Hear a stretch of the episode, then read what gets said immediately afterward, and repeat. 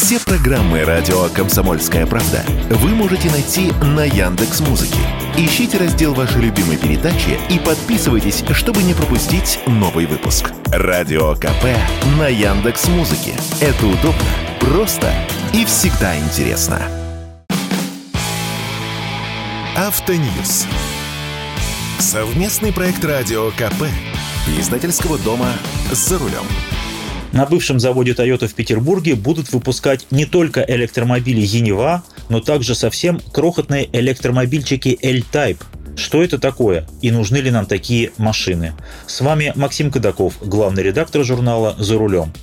Бывший завод Toyota, который уже находится в государственной собственности, передается в управление концерну «Алмаз Антей». И я уже рассказывал на радио «Комсомольская правда», что на этом заводе хотят организовать выпуск электромобилей «Енива» и тяжелых грузовиков-тягачей «БАЗ». Однако дело это не скорое, и поэтому принято некоторое промежуточное решение – выпускать небольшие, совсем крохотные городские электромобильчики.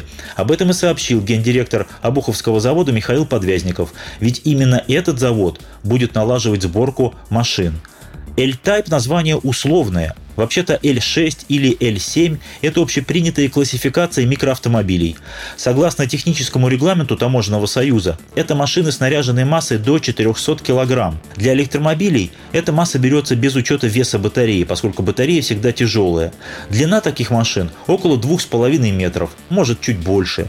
Еще их называют квадрициклами, не квадроциклами, поскольку квадроцикл – это транспортное средство с мотоциклетным рулем и мотоциклетными принципами управления, а квадрицикл – это именно машинка с традиционным автомобильным рулем и педалями. Как правило, это совсем простые аскетичные машины, рабочие, непритязательные.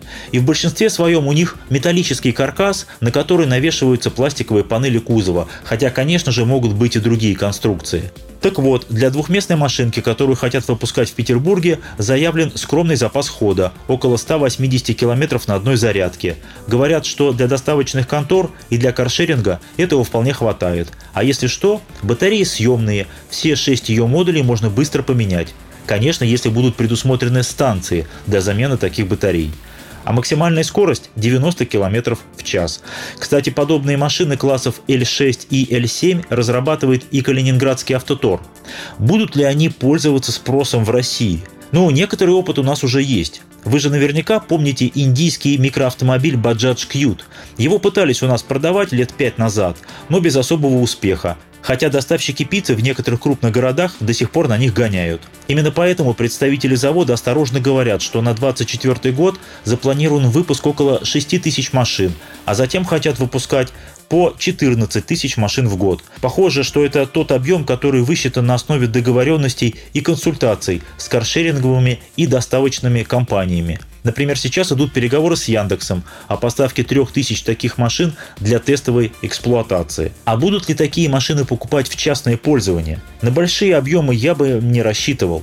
Тому, кто нуждается в авто или электромобиле, все-таки нужна машина побольше и повместительнее. А тем, кому нужно подскочить куда-то один раз в день, машина в собственности вообще не нужна. Никакая. Представители завода говорят о цене примерно 800 тысяч рублей за эту крохотную маленькую двухместную машинку. Понятно, что за такие деньги в личное пользование купят гранту, Хотя если платные парковки в городах и дальше будут разрастаться такими темпами, то жители мегаполисов тоже, возможно, будут брать подобные электрические машины. А вот полноценный электромобиль Енива хотят освоить в 2026 году. Я уже рассказывал, что такая машина не может быть дешевой по определению, исходя из общих технических характеристик, сложности подготовки производства, необходимых комплектующих, в том числе импортных, и объемов выпуска. И вот представители завода заявили, что Енива будет стоить около 2 2,5 миллионов рублей. Видимо, это базовая цена, а более мощные версии с большим запасом хода могут быть еще и дороже.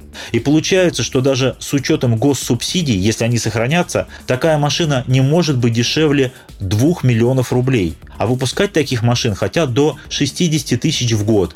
А можно ли продать 60 тысяч электромобилей Енива в год по цене не дешевле 2 миллионов? Гадать бесполезно, поскольку мы не знаем, какой будет жизнь в 2026 году. Но, как ни крути, любое производство – это лучше, чем его отсутствие. С вами был Максим Кадаков, главный редактор журнала «За рулем». И не унывайте, еще поездим. Автоньюз. Совместный проект радио КП. Издательского дома «За рулем».